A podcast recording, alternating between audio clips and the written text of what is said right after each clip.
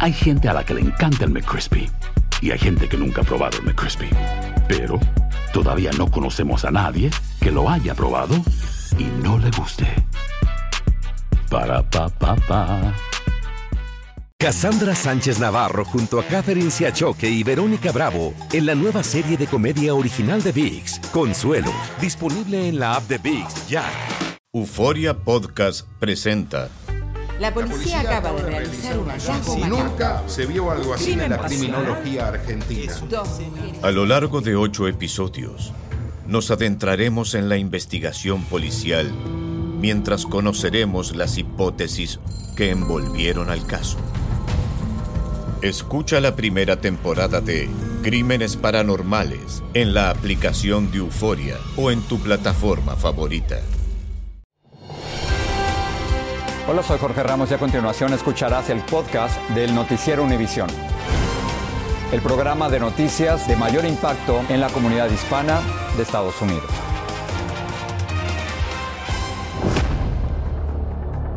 Buenas noches, Ilia. La ciudad de Miami se prepara para el histórico día en que una corte federal le va a presentar 37 cargos criminales a Donald Trump por el mal manejo de documentos clasificados. Por cierto, será la primera vez en que un expresidente de los Estados Unidos enfrenta este tipo de acusaciones. Precisamente Jorge Trump viajó desde Bedminster, Nueva Jersey, a Miami, donde tiene la cita con la justicia a las 3 de la tarde mañana martes. Tenemos una extensa cobertura de equipo. Y comenzamos con Bill Matarazona y los preparativos en el edificio de las Cortes Federales de Miami.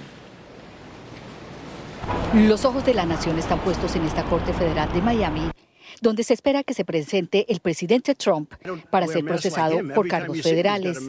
El alcalde de la ciudad, Francis Suárez, y el jefe de policía de Miami, Manny Morales, dijeron que están trabajando con las agencias locales, estatales y federales para garantizar la seguridad.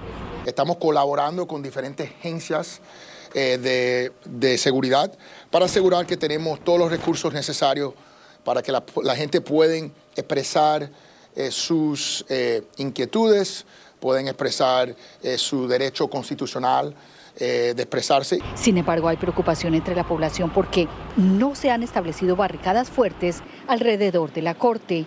Algunas zonas solo están delineadas con cintas de color amarillo. Le pregunté al alcalde sobre este temor de la población y esto fue lo que me respondió. Y yo dependo sobre eh, la sabiduría y la experiencia de un- nuestro departamento de policía, que ha lidiado con eventos de este tipo o más grandes en el pasado y lo han hecho exitosamente. El jefe de policía dijo que no otorgó permisos para que la gente proteste en áreas determinadas para evitar la confrontación porque no lo vio necesario. Agregó que muchas decisiones se tomarán mañana sobre la marcha.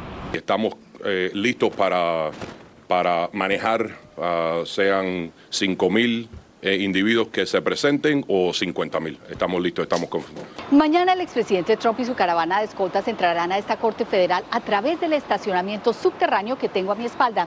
Las puertas metálicas se abrirán automáticamente y una vez entren los vehículos se cerrará. Es decir, que la figura del expresidente nunca será visible al público.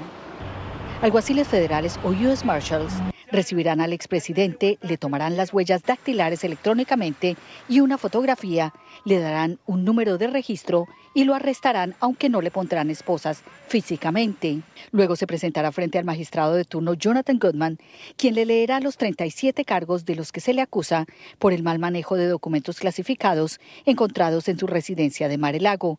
El gobierno alega que puso en riesgo la seguridad nacional. Se espera que Trump se declare no culpable. La jueza Aileen Cano, nombrada por Trump, ya no será la encargada de la primera presentación, pero se espera que sea la principal jueza del caso. Bueno, y para mañana en esta corte se espera también la llegada de por lo menos cuatro buses con cientos de simpatizantes del expresidente Trump. Este es un esfuerzo coordinado por la Asamblea Republicana de la Florida. Y a su vez la policía también dijo que está preparada para una protesta de algunos miembros del grupo de extrema derecha conocida como los Proud Boys. Regreso contigo, Ilia. Muchas gracias, Vilma. Continuamos con nuestra cobertura. Trump llegó esta tarde a su club de golf en la ciudad de El Doral, en el sur de la Florida, donde pasará la noche. Cerca del lugar se han manifestado algunas personas entre simpatizantes y críticos del expresidente. Ahí está Angie Sandoval en directo desde la ciudad de El Doral. Cuéntanos, Angie, qué ha ocurrido hoy. Muchas gracias, Cilia. Nosotros pudimos ver hace un par de horas llegar al expresidente Donald Trump aquí al Doral. Pudimos ver cómo fue recibido por un pequeño grupo de simpatizantes que lo recibieron muy bien, de manera muy calurosa. Y esto fue lo que nos dijo uno de ellos. La comunidad eh, latina en Miami lo admira mucho. Le agradece por los cuatro años de presidencia que nos brindó, de paz, de prosperidad y vamos a estar siempre apoyándolo. Ahora, en estos momentos tenemos entendido que el expresidente Donald Trump está reunido con su equipo de abogados. Cabe destacar que todavía no se sabe cómo está compuesto este equipo que lo va a representar mañana y durante este juicio, porque la semana pasada, como ustedes recordarán, dos de sus abogados renunciaron. Así que Donald Trump se encuentra en ese club y por supuesto mañana por la tarde saldrá, me imagino, como a las mediodía, como a las 2 de la tarde, se va a dirigir al downtown, al centro de Miami, a la Corte Federal de Miami, que queda como poquito más de 9 millas de distancia desde aquí. Eh, Jorge. Angie, gracias por la información. Nikki Haley se convirtió hoy en la tercera precandidata presidencial republicana en criticar a Donald Trump por el manejo de documentos clasificados. Dijo que si lo que alegan los fiscales federales es cierto, Trump fue increíblemente temerario. Otros dos rivales republicanos también han criticado al expresidente, aunque la mayoría ha rechazado el proceso en su contra. Y como nos dice Claudio Seda, Trump asegura que no va a renunciar a la contienda. Un desafiante Donald Trump dice que condenado o no, continuará con su deseo de llegar de nuevo a la Casa Blanca.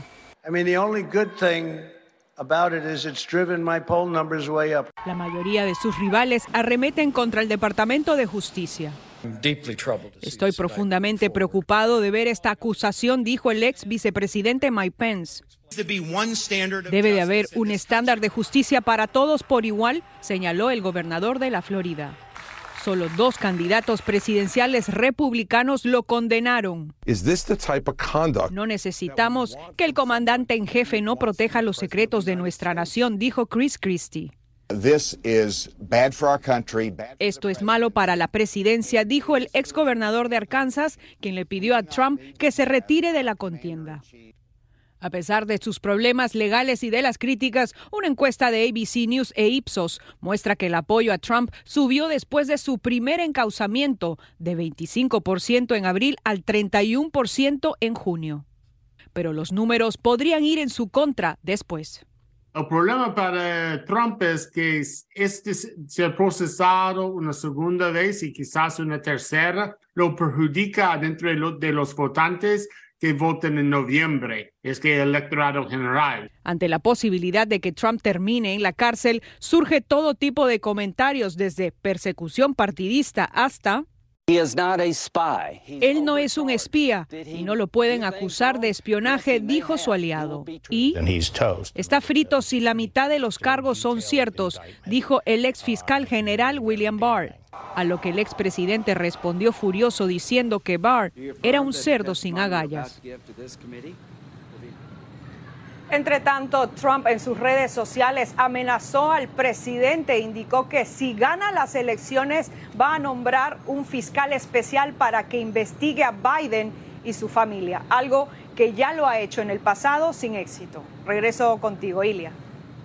Muchas gracias, Claudia. Vamos a hablar ahora de lo que es un documento clasificado. El gobierno de los Estados Unidos considera información clasificada cualquier material que le parece sensible y que debe proteger. El sistema de clasificación tiene tres niveles. Primero, el de los documentos confidenciales, también el de los documentos secretos y el de los documentos ultra secretos. Un presidente, mientras está en funciones, puede desclasificar documentos y no hay un protocolo específico sobre cómo debe hacerlo. Sin embargo, la acusación formal, los fiscales federales sostienen que Trump, en su propia voz, admitió que cuando era presidente no había desclasificado algunos de los documentos que se llevó a Mar-a-Lago. Por supuesto, seguiremos hablando de todo esto. Los queremos invitar a que nos acompañen mañana en una extensa cobertura de esta acusación histórica, empezando en Despierta América y a lo largo de todo el día por Univisión. En Filadelfia hallaron un cuerpo entre los escombros de un tramo de la carretera interestatal I-95 que se desplomó tras el choque de un camión cargado de gasolina en contra de una de las paredes de la autopista. Aún se desconoce si alguna persona quedó atrapada en el bloque de cemento o de las llamas del gran incendio que causó el choque. Blanca Rosa Vilches tiene más del caos que ha causado este gran accidente. El caos es notorio en la carretera que va desde Maine hasta Miami y por la que transitan más de 150 mil vehículos diariamente. Toda la carretera se hundió de 6 a 12 pulgadas, dice. Todos los carriles de la vía interestatal están cerrados. Para ayudar a aquellas personas que tienen que desplazarse y se han visto afectadas, ha desarrollado un plan de servicio de apoyo. El desplome de un tramo de la Interestatal 95 ocurrió tras el incendio de un camión cisterna con capacidad de más de 8.000 galones de gasolina. Las llamas eran visibles desde muy lejos y el colapso de un paso elevado crucial en la I-95 se veía desde varias millas de distancia. Dramáticas imágenes muestran los momentos aterradores antes del colapso y la reacción de los testigos. Esta tarde equipos de rescate encontraron restos humanos entre los escombros. El médico forense del estado determinará a quién corresponden. Muy estresado el viaje, muy estresante, mucho tráfico. William hizo la ruta buscando alternativas locales. ¿Cómo te perjudica? Pues en mis tiempos de la entrega, de que tienes un, tenemos un horario y no lo estamos haciendo. Pues a veces fruta o pues mercancía de tiendas, bodegas. Dice que por el tipo de mercancía que transporta, el tiempo es crucial. ¿Qué rutas alternativas te han ofrecido? Ninguna. Las que te marca el GPS, pero son muy batallosas. Por su parte, el secretario de Transporte dice que ya se encuentran agentes federales aquí en el área buscando alternativas para conectar ambos lados de esta carretera interestatal. En Filadelfia, Pensilvania, Blanca Rosa Vilches, Univisión.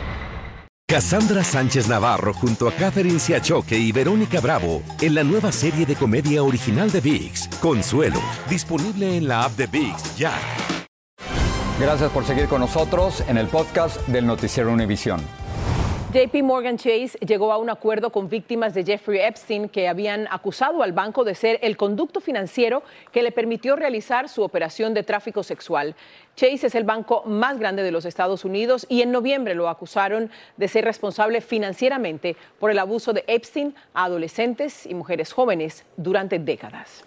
La policía de Indianápolis identificó hoy a Charles Robert Smith como el hombre acusado de asesinar a tiros a tres personas y herir a otras tres todas de origen hispano. Las víctimas celebraban una fiesta y todo comenzó por la disputa de un estacionamiento. La acusación dice que Smith se paró sobre uno de los hombres que estaba herido en el piso y le disparó varias veces más. Seis personas resultaron heridas en un tiroteo en las afueras de un club nocturno de Houston, en Texas, según dijo la policía. Las autoridades dijeron que surgió un altercado en el restaurante Tabú y luego continuó en el estacionamiento donde alguien disparó hacia la multitud. La policía dijo que desconoce cuántas personas dispararon y que hasta el momento no ha realizado arrestos. Le damos seguimiento a una historia de Univisión. En México continúa la investigación sobre las acciones de un grupo de militares el pasado 18 de mayo en Nuevo Laredo, Tamaulipas. El ejército informó que detuvo a 16 militares por la aparente ejecución extrajudicial de cinco hombres, lo que se reveló gracias a un video que les mostramos primero aquí en Univisión. Pero como nos dice Jessica Cermeño, incluso esta detención genera dudas fuertemente custodiado por militares, luce el supermercado en Nuevo Laredo, en el estado mexicano de Tamaulipas, que está junto al terreno donde se registró una aparente ejecución extrajudicial. Es que ya fueron detenidos los soldados que participaron en el asedio y la muerte de los cinco hombres que viajaban en esta camioneta el pasado 18 de mayo. Algo que pudo conocerse gracias al video que grabó esta cámara de vigilancia, propiedad del comercio, y que Univisión presentó en primicia. En un comunicado, la Secretaría de la Defensa Nacional informó que la Fiscalía General de Justicia Militar el 8 de junio pasado cumplimentó 16 órdenes de aprehensión contra personal involucrado por presuntamente configurarse delitos contrarios a la disciplina militar, sin especificar cuáles son esas faltas. En México no hay pena de muerte, entonces aún siendo personas que puestas frente a un juez con una carpeta de investigación, no estarían siendo aniquiladas de la manera en la que se hace. Por eso, para este experto en seguridad y estadística criminal, es fundamental que la investigación sobre lo que ocurrió también la realice la Fiscalía Civil y que el proceso sea transparente. Una militarización de la seguridad es que nunca tenemos la certeza de qué ocurre. Si se aportaron o no se aportaron las pruebas. En el video se observa cómo, tras este impacto, los soldados sacan a los cinco hombres del vehículo, los acercan a un muro y después uno de ellos les dispara. Luego, intentando encubrir el crimen, la tropa simula un enfrentamiento y hasta a los hombres inmóviles les acercan las armas. Los soldados acusados no se quedarán en Tamaulipas. Los 16 detenidos permanecerán en la prisión de la primera región militar, ubicada dentro de este campo militar número 1A en la capital mexicana. Pues es que eso no está bien, lo que haces lo tienes que pagar. En la Ciudad de México, Jessica Cermeño, Univisión. Fuertes lluvias provocaron inundaciones devastadoras en la provincia de Esmeraldas, en Ecuador. El gobierno estima que más de 20 mil personas quedaron damnificadas luego que se desbordaran siete ríos en la región. Algunos afectados sufrieron complicaciones de salud, incluyendo deshidratación, luego que los socorristas demoraron en rescatarlos.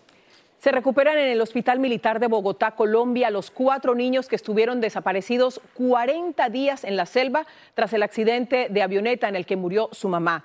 Todos destacan las increíbles habilidades de Leslie, la mayor de 13 años, quien supo cómo mantenerlos a todos con vida. Desde Bogotá, Yesid Vaquero nos cuenta esta increíble historia de supervivencia.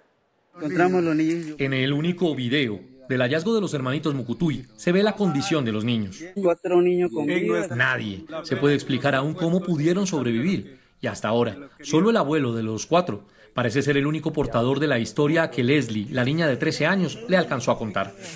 Narra, por ejemplo, cómo ella sola sacó a los hermanitos del avión.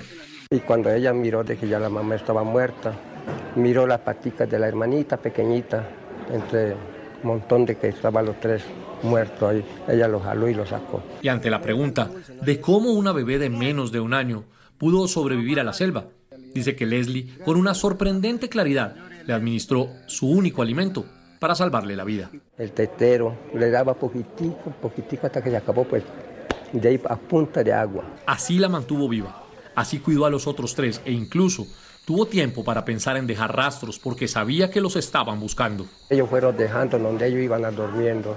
Leslie y sus hermanitos llevan ya tres días en el hospital, ahora al cuidado del Estado, superando principalmente problemas de nutrición, pero mejorando lentamente reportan que ya han recobrado un poco de energía y que volvieron a hacer dibujos y a colorear. El dibujo de Leslie es este.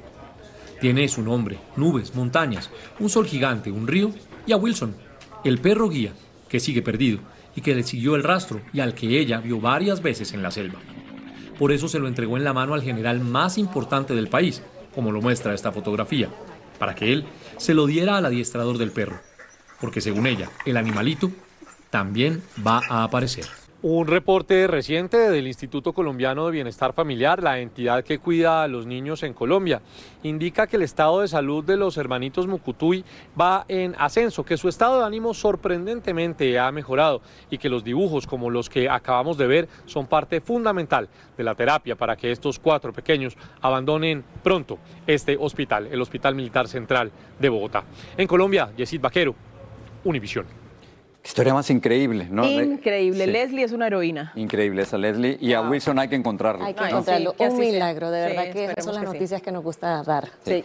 Bueno, la costumbre femenina de alargarnos las pestañas pronto dejará de ser trabajosa y cara, que es actualmente debido a un cambio radical en ese mercado. Lo que pasa es que como en muchos otros cambios, la inteligencia artificial también ha llegado a los salones de belleza para extender las pestañas y de esto nos cuenta Luis Mejía.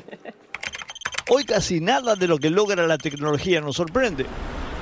Ya vimos autos que se manejan solos, robots que mueven cajas y otros que parecen mascotas.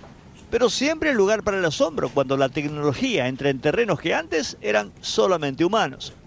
Como el salón de belleza donde este robot aplica extensiones de pestañas postizas mucho más rápido y más barato de lo que cobra un profesional. Estos robots pueden ser increíblemente precisos y eficientes debido a que utilizan tecnologías avanzadas, incluyendo inteligencia artificial, para delinear la parte de la pestaña, del ojo y para hacer los procedimientos mucho más rápidos. Yo siempre pongo pestañas y siempre me gusta andar con pestañas porque se ve más elegante la cara. Milagros Lazo trabaja en un salón de belleza desde hace años y los últimos avances la entusiasman. ¿Qué tal si una máquina, un robot te las hace? Ah, pues estaría fantástico. O sea, hay que ir a probar ahí. Pero con robots que ponen pestañas, otros que pintan uñas y cortan pelo, ¿no quedarán muchos estilistas sin trabajo? Yo no creo que vayan a hacer un corte como lo hacemos nosotros con medidas y todo, y yo no creo. Los fabricantes están de acuerdo y dicen que los robots no reemplazarán a los seres humanos, sino que los ayudarán a hacer su trabajo. Pero no todos comparten la misma optimista opinión. A medida que la tecnología avanza y se perfecciona, lo que hasta ayer era imposible, se convertirá en realidad.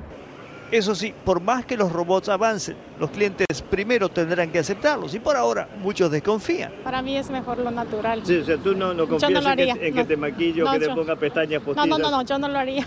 Yo por mi persona no lo haría. La tecnología está cambiando más rápido que los seres humanos. En San Francisco, Luis Mejid, Univisión. Entonces, pues, ¿sí, o no? No, cuando ya por fin aprendí a pegarme las pestañas a una máquina que las pega. Hombre, nuestras trabajadoras son extraordinarias, ¿no? Claro, no, no, no. Y además lo hacen con cariño, con amor, te conversan, te escuchan las historias, todo. Eh, y la plática, ¿no? Es, parte del negocio, ¿no? Exactamente. Ahí está. Para escoger, Listo, gracias. Mañana nos vemos en la Corte Federal en Miami. Buenas noches.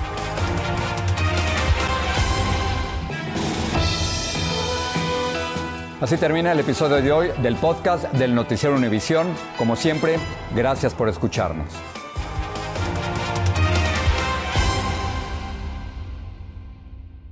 El escándalo alrededor de Gloria Trevi es cada día más grande y parece no tener fin. Soy María Raquel Portillo. Fui ese rostro pálido y sin voz que el mundo vio en las escenas del mayor escándalo del entretenimiento de las últimas décadas. No vengo a contar mi versión, vengo a contar mi historia. Ya es hora de abrir la boca. En boca cerrada. Escúchalo en tu plataforma de podcast favorita. Cassandra Sánchez Navarro junto a Catherine Siachoque y Verónica Bravo en la nueva serie de comedia original de VIX, Consuelo, disponible en la app de VIX ya.